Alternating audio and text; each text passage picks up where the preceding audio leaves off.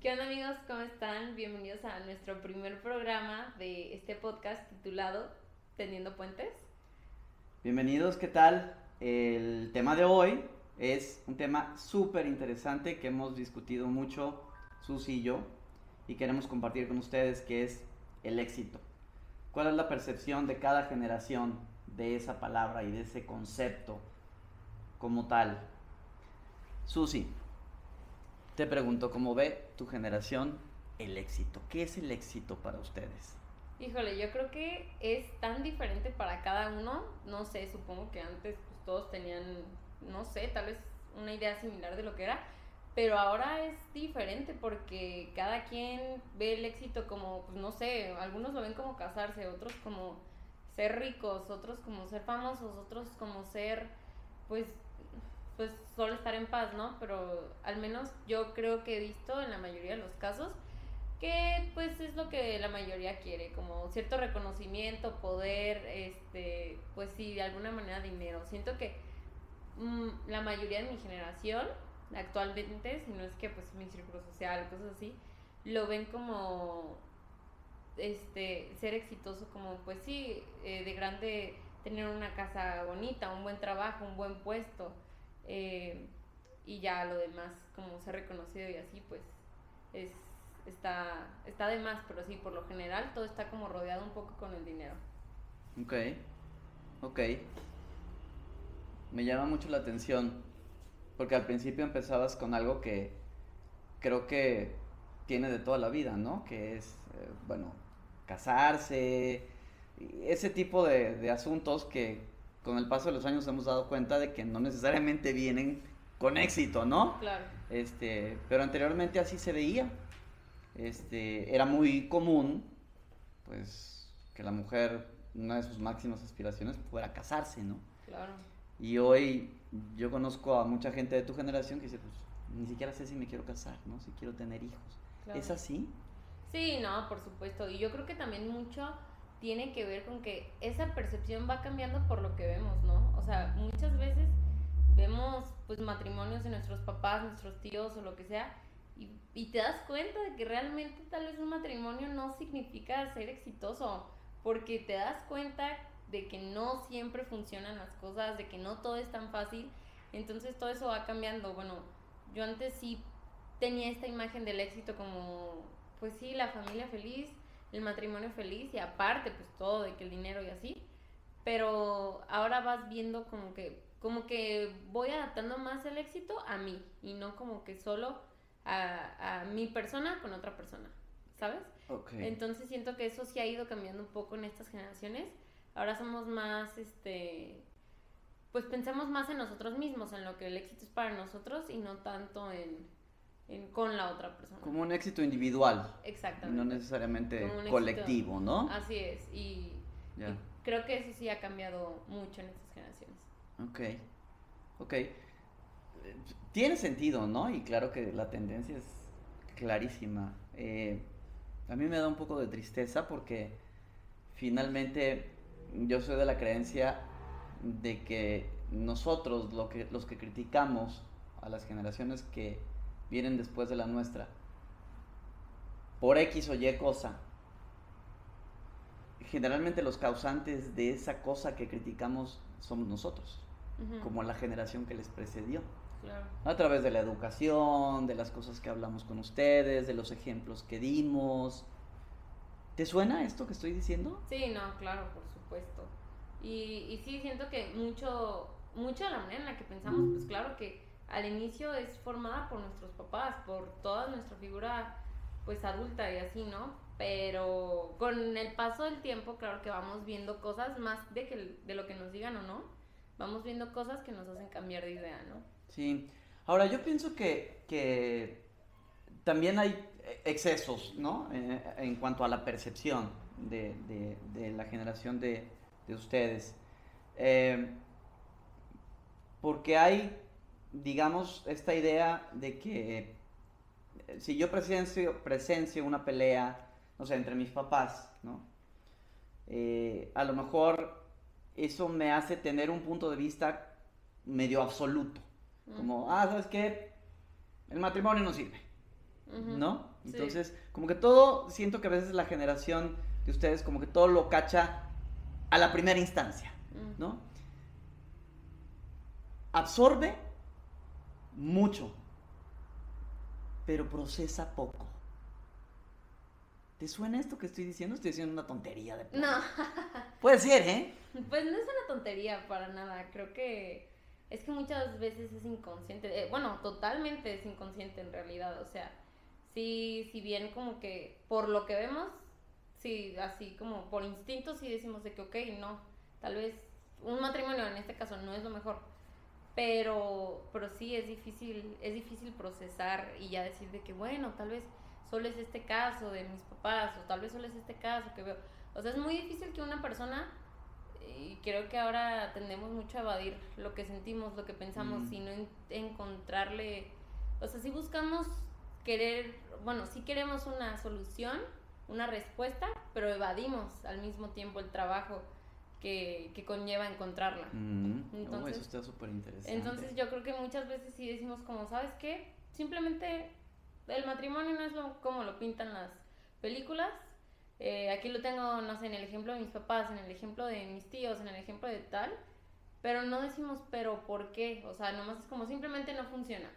Pero no nos ponemos a pensar, o tal vez también con uno, pues dices, las relaciones no funcionan, porque tal vez la tuya no funcionó, la, o sea, ¿sabes? Pero no nos ponemos a pensar tanto por evadir este nuestra nuestro comportamiento, todo lo que este hay detrás de ello. Entonces yo creo que sí llegamos a sacar conclusiones como muy rápido. Prematuras. Exactamente, Mm. exactamente. Y como que debiera encontrarse un equilibrio en eso, ¿no? Es decir, Sí. está bien porque a mí me encanta cómo aprenden ustedes y son unas verdaderas esponjas, o sea, eso me parece que está formidable, o sea, a mí me gustaría que mi generación hubiera sido así de, de receptiva y de perceptiva, ¿no? Eh, y a lo mejor con ese con esa tendencia a captar tanta información que hoy abunda, no como antes, pues a lo mejor se ha ido perdiendo un poquito la capacidad de procesarlo y de discernir y de filtrar, Claro. ¿no? Decir, bueno, esto sí es un caso de, es un fracaso, como le quieras llamar, es, un, es una cosa que no salió bien, pero es una cosa. Sí, ¿no? claro. No me define a mí, no define a la vida, no define las expectativas que tengo de ella y no define mi éxito. Claro, no, y, y te voy a decir algo, yo creo que también en el caso de mi generación es un poco más complicado como encontrar lo que en verdad es éxito porque tenemos todas las redes sociales que nos están diciendo lo que creemos que es éxito. O sea, siempre está presente un poco de lo que es el FOMO, que es Fear of Missing Out, Ajá. y, y que está ahí presente en nosotros porque no lo analizamos. O sea, vemos a gente que está viajando, vemos a gente que está cumpliendo sus sueños, vemos a gente que está yendo al gimnasio, cumpliendo sus metas y sentimos que nosotros no estamos haciendo eso y por ende no somos exitosos. Entonces creo que también en ese sentido por eso ha cambiado un poco nuestra definición de éxito, porque ahora se basa un poco más en que lo vea la gente Sí. en que la gente pueda reconocerlo en redes sociales, que somos exitosos, que puedan ver un número de seguidores o que puedan ver nuestro cuerpo bien hecho por el gimnasio. Y antes no, creo que no era así, porque antes no tenías como a quién rendirle cuentas, sí. este, que en este caso es el público, las redes, la generación, este, eras tú, eras tú y ahora creo que sí es como una presión social de van a ver que no salgo, van a ver que no soy y, y entonces todo esto nos va complicando a sí mismo llegar a un éxito o saber qué es el éxito para nosotros. Claro. Entonces va cambiando para cada uno, porque Claro. vas viendo lo que no eres y de ahí como que más bien te basas en la carencia y ahí pues no sé, es un círculo vicioso. Ajá. Que volvemos a lo que tú decías, ¿no? Es como que aprendemos pero no ponemos no nos ponemos a reflexionar qué hay detrás de ello. Entonces, pues yo te quiero preguntar como tú qué has descubierto a lo largo de estos años qué es para ti el éxito, o sea, ¿cuál es la clave del éxito? ¿Qué es lo que a- en qué momento te das cuenta? ¿En qué momento de la vida te das cuenta que es éxito? Bueno, de entrada, eh, para mí el éxito no es, digamos, una meta, una finalidad, ¿no? Sino tendría que ser un camino. ¿no? Sí. Eh, creo que a veces nos preocupamos demasiado por el futuro y pensamos, bueno, pues cuando yo tenga tal cosa, ¿no? Y mucho es el tener, ¿no? Tenga mi casa, o tenga mi esposa, o tenga mi perro, o tenga eh, mis seguidores, este, tenga, tenga y tenga, ¿no? Eh, mientras más lo vemos así, yo creo que el inconsciente es muy sabio y entonces va diciendo, ok, no está dentro de ti, no está dentro de ti, ok, entonces está fuera, fuera, fuera. Y entonces el éxito es como la zanahoria que se va alejando, ¿no? O sea, que dices, no, pues es que nunca es suficiente. Ya tengo 100 mil seguidores, pues vamos por los 200. Y entonces eso se disfraza de ambición, ¿no? Es como, Claro. ah, sí, es que hay que querer más, ¿no? Pero ¿quién es más exitoso? ¿El que quiere más o el que necesita menos? Mm, Eso da para otro podcast, ¿no? Sí. Por sí solo, ¿no? Yo creo que el trabajo personal está mucho en sentirse lo suficientemente complacido con la persona que somos, ¿no? Adentro, internamente. Y tener la dosis justa de ambición para que nos ilusione levantarnos cada mañana. Para mí ese es el éxito, no otra cosa. Ninguna cantidad de dinero, ninguna cantidad de dinero te va a hacer feliz. Ninguna cantidad de seguidores te va a hacer feliz. Ninguna cantidad de ropa, ni de autos, ni de adulaciones te va a hacer feliz. Yo creo que una de las eh, circunstancias que debiéramos superar juntos, y digo juntos porque creo que las generaciones estamos desintegradas y creo que debiéramos ser más integrados, es romper con esta eh, ideología de fachada, ¿no? Que es que la fachada se vea bonita, ¿no? Claro. Que la fachada se vea bien. Ya después lo que hay adentro de la casa, ¿a quién le importa, verdad? O sea, y ves unas fachadas hermosas, ¿no? Este, y estoy hablando metafóricamente, ¿no? Sí, Obviamente claro. no hablo nada más de una casa, ¿no? Eh, pero que por dentro le rascas y no hay absolutamente nada, ¿no? Porque como tú dices, pues no hay ese trabajo. Y yo estoy hablando de cosas súper etéreas, súper profundas. No estoy diciendo que los jóvenes debieran ser el Buda o el próximo líder espiritual de una generación. No, no, no. Sí. No, no, no. Estoy hablando de meterle cierta reflexión a las cosas, ¿no? Sí. de, de, de hacer el- nuestro mundo un poquito más grande. Sé que a, a cierta edad el mundo es muy chiquito, ¿no? Y, y un desamor, un rompimiento, una separación, un fracaso, se ve como el fin del mundo y eso lo entiendo perfectamente. Déjame decirte de generación a generación que no lo es. Pero más allá de eso, eh, creo que nuestra generación debe o debió de haberles dado esos elementos Ujú. para hablar con esa con ese sentido común, ya ni siquiera con sabiduría, Ok. con ese sentido común. Eh, hay mucho tiempo por delante, Sí. hay que invertirlo bien, hay que aprovecharlo. Es que, ¿sabes qué? Sí es, sí es algo muy complicado, yo creo. O sea, sí es muy importante lo que dices.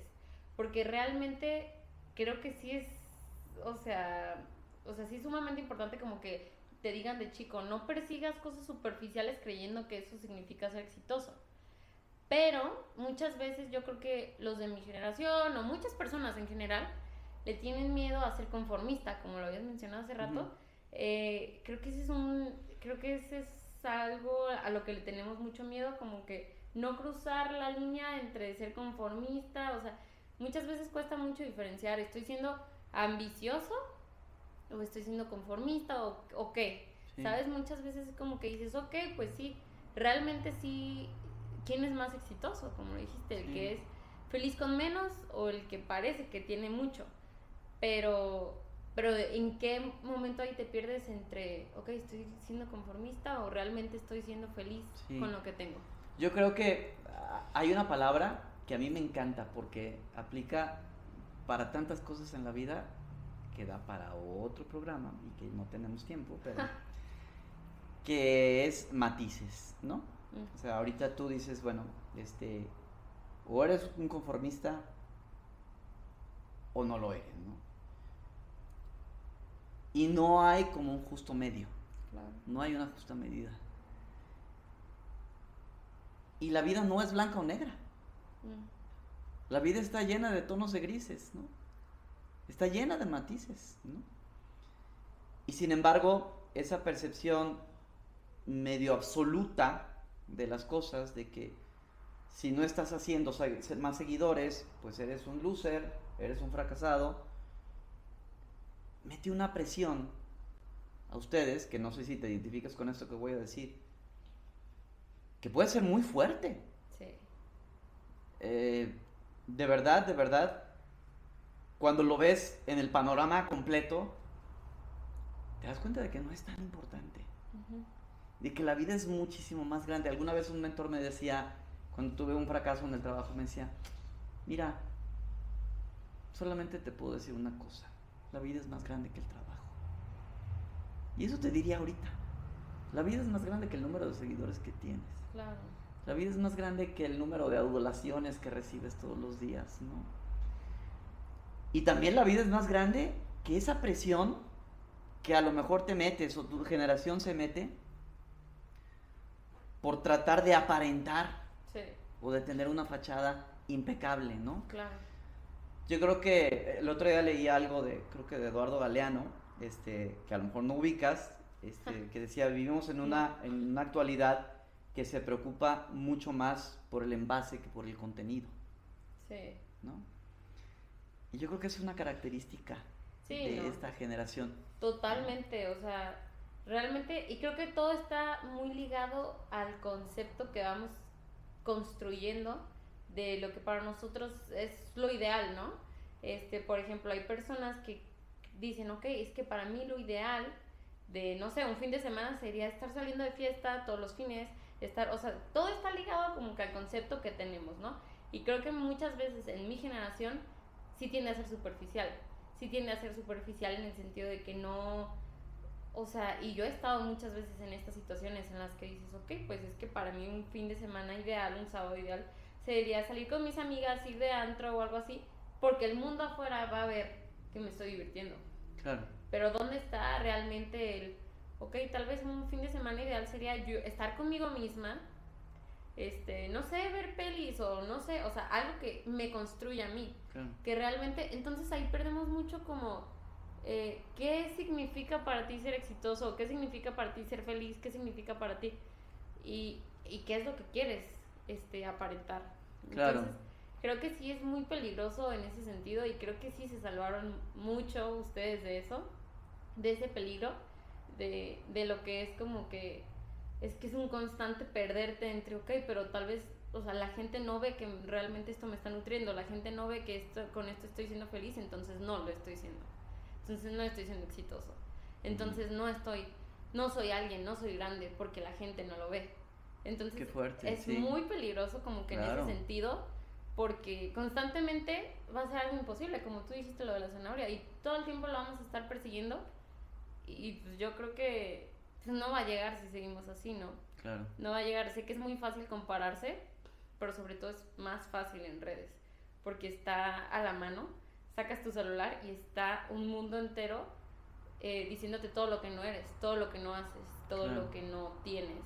Claro, claro. Entonces, creo que eso es muy peligroso y creo que tu generación en este sentido se salvó o se salva de esto constantemente. Yo, yo, creo que otra vez aquí entran los matices, aquí quiero dejar bien clara una, una postura, ¿no? Que es, eh, ni todos los de mi generación nos salvamos de la superficialidad, porque conozco gente de mi edad que se preocupa por ese tipo de cosas, y yo mismo caigo en cosas que, que no debiera caer ni creo tampoco que toda la gente de tu generación este, esté 100% preocupada porque los demás vean que es feliz, ¿no? Claro.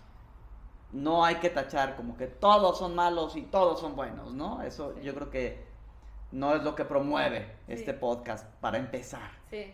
Pero ya después reflexionando en esto que dices, este, yo creo que cuando, cuando se trata de cultivarnos o de tratar de ser más felices, yo creo que el único termómetro es cómo te sientes por dentro, ¿no? Y, y no es nada fácil. ¿Sabes por qué? Porque hay que ser bien valiente para decir, ya llegué de la fiesta y la neta, qué vacío. Sí. Sea, ¿qué sigue de esto? Totalmente. O sea, ¿quién me saca de qué soledad? Qué rollo tan decepcionante en este que me metí, ¿no? Y qué bola de ineptos son todos los con los que me junto y si le quieres seguir sumando, ¿no? O sea, sucede pues. Yo creo que es el único termómetro que vale. Yo creo que es el único indicador que te dice si el camino es el correcto o no. Hombre, claro que está excelente que los jóvenes se diviertan, que salgan, que conozcan, que experimenten, que vivan, que aprendan, pero que procesen, que digieran. No nada más que todo lo tomen como viene. Y luego se hace un revoltijo interno que ya no hayan que hacer con él y luego, vamos a la fregada, vamos a seguir haciendo seguidores. Claro. O peor, vamos a seguir siguiendo. Sí.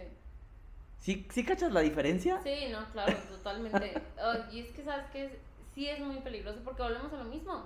Realmente hay un concepto que me gusta mucho que es como, pues no, que todo el mundo dice, es que no seas borrego, no sigas por seguir. Claro. Y muchas veces todos somos, eh, todos hemos llegado a ser borregos. Sí. De gustos musicales, de gustos de, o sea, hay un mundo allá afuera lleno de contenido basura que realmente seguimos muchas veces, que juzgamos, pero a la vez seguimos. Entonces creo que es muy difícil un poquito como tú dices, este, ponerte a reflexionar, ¿realmente me gusta esto? ¿Realmente estoy feliz con estas personas? ¿Realmente me gusta esto que estoy haciendo? ¿O es porque todos están ahí de borregos? Entonces, qué difícil es como armar tu concepto si va en contra de, de la corriente. Yo creo que, fíjate que esto que dices me recuerda algo que se me hizo muy aleccionado. Eh, los seres humanos seguimos a tres figuras, ¿no? La primera es la figura que nos inspira, ¿no? El, que, nos inspira por cómo es, por cómo habla, por lo que dice, por cómo vive, cosas que tienen un, un fundamento, ¿no? Y luego también seguimos a los exitosos, ¿no? No sabemos si sean muy felices, ni siquiera sabemos si nos caigan muy bien, sí. pero son exitosos y tienen cosas. Entonces, seguimos. Y la tercera es, seguimos a las mayorías. Ya ya el filtro se perdió por completo. Ya eh, eh, eh, escuchaba el otro día un, un estudio o leía en algún libro en donde 10 personas se reunieron y dibujaron una figura X, ¿no? No, tiene caso recordar qué figura era, pero imagínate que era un círculo. Eh, entonces, nueve de esas personas, junto con la persona que coordinaba, se reunieron y dijeron, vamos a decir todos que esto es un rectángulo. Solamente uno se quedó sin entrar en ese acuerdo. ¿no? Estaba ajeno. entonces empezaron a, a, dialogar, ¿no? ¿Qué ven aquí? Y entonces, es un rectángulo. Entonces, es un rectángulo. Es un rectángulo. Sí, sí, es un rectángulo, ¿no? Bueno, no te miento con el tiempo. Aquel que se quedó fuera terminó diciendo que era un rectángulo. Claro. Así, a ese nivel seguimos. Entonces, el que inspira, el que es exitoso y las mayorías. Y las mayorías. Saber distinguir, yo creo que es imprescindible. ¿Qué te inspira a seguir a alguien? El que son muchos, cuidado. El que tiene cosas, cuidado. El que me gusta cómo vive. No tiene mucho pero me gusta su vibra, me gusta que es feliz, me gusta que es positivo. Yo creo que por ahí va. Claro. No, tengo el secreto de la vida, ni sé si sea correcto, pero tengo la intuición de que, de que por ahí se crece, pues. Sí, no, claro. Quiero yo preguntarte algo, por último.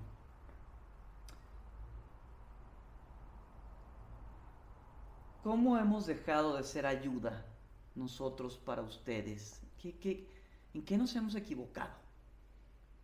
Creo que muchas veces por tratar de educar a los hijos o pues a los menores en general, siento que se enfocan en darle las respuestas a lo, a lo de afuera.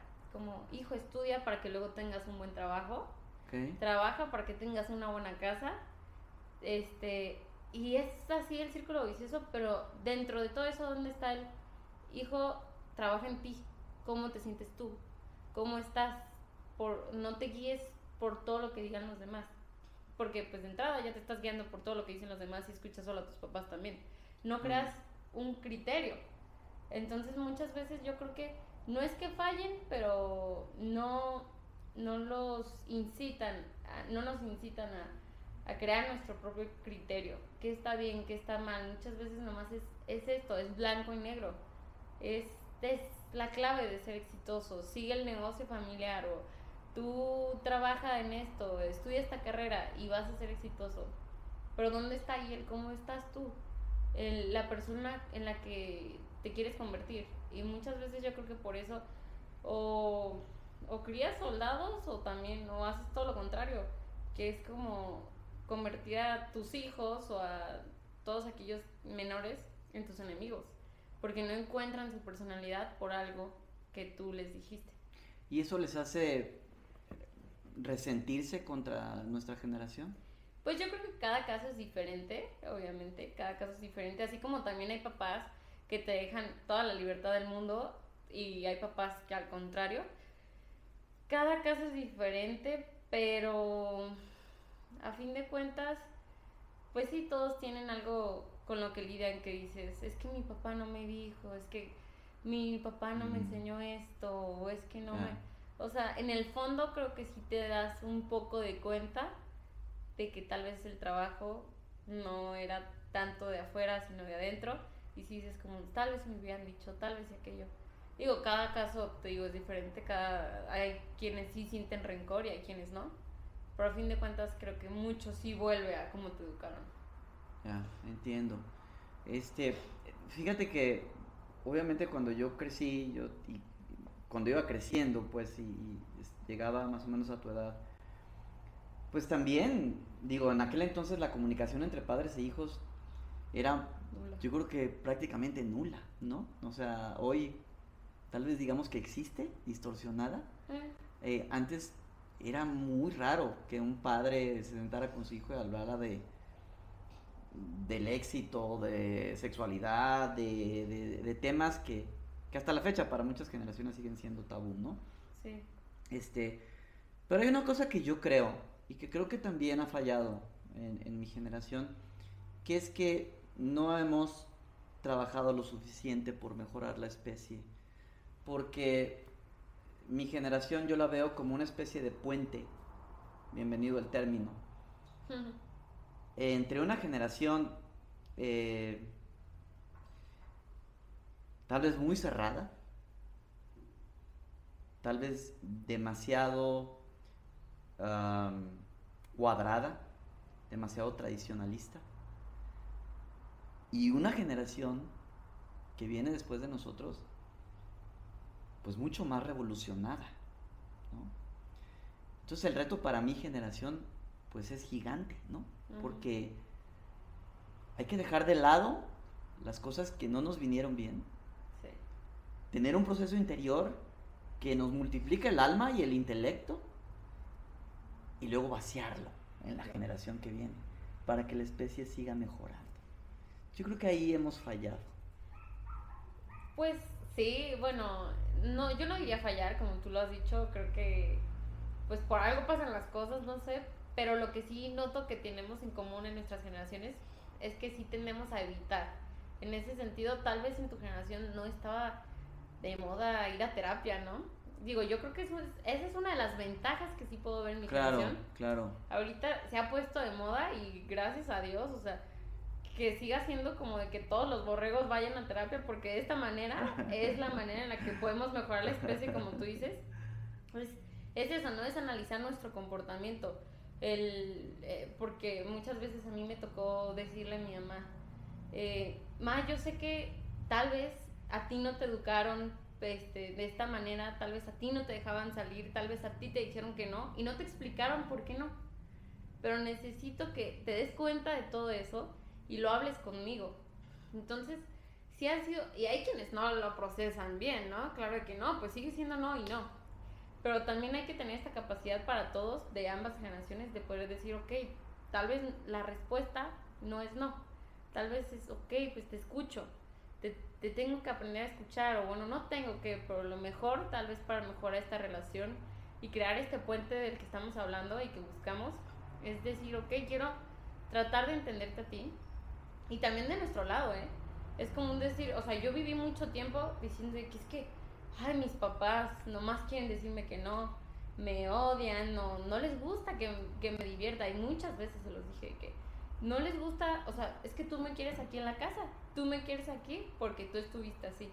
Entonces, ese es, ahí, ahí sigue todo el círculo vicioso en el que nos ponemos como las víctimas todos o en el que el otro es el enemigo. Entonces, yo creo que el puente para encontrar esa comunicación es tratando de ser empáticos, ¿no? Tratando de decir, ok, ¿por qué me dice que no?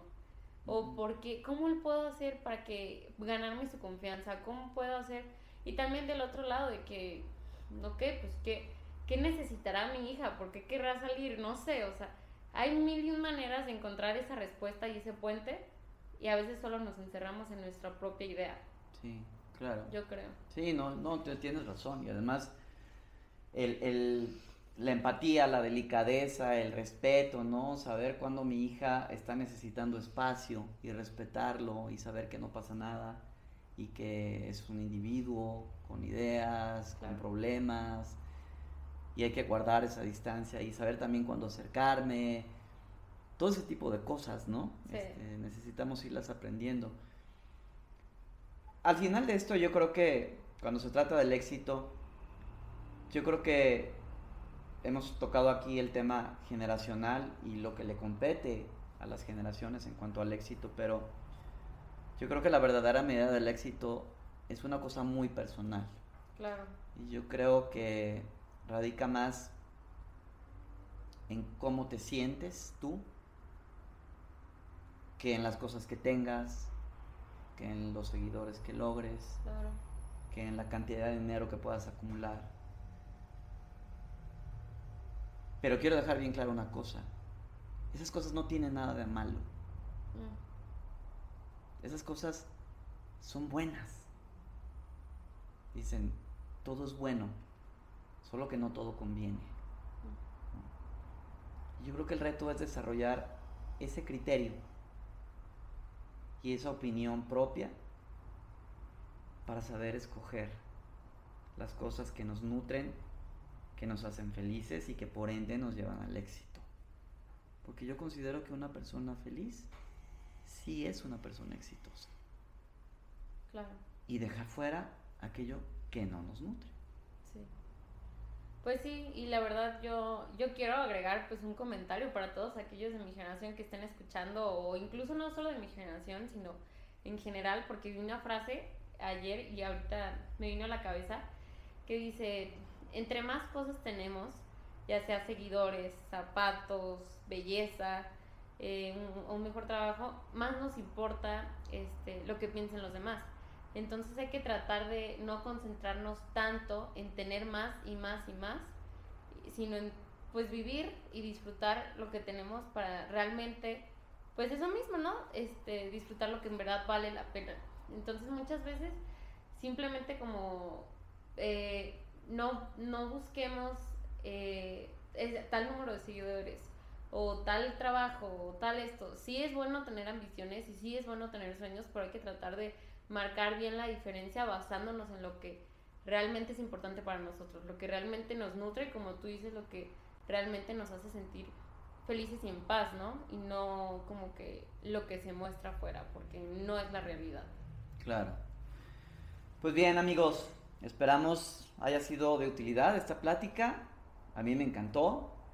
Me encanta cómo piensa Susi y siempre me deja algo bueno. Siempre aprendo algo con ella. espero que haya sido su caso y nos vemos la próxima. Así es, amigos. Espero que hayan disfrutado este capítulo. Y pues muchas gracias por escuchar. Hasta la próxima.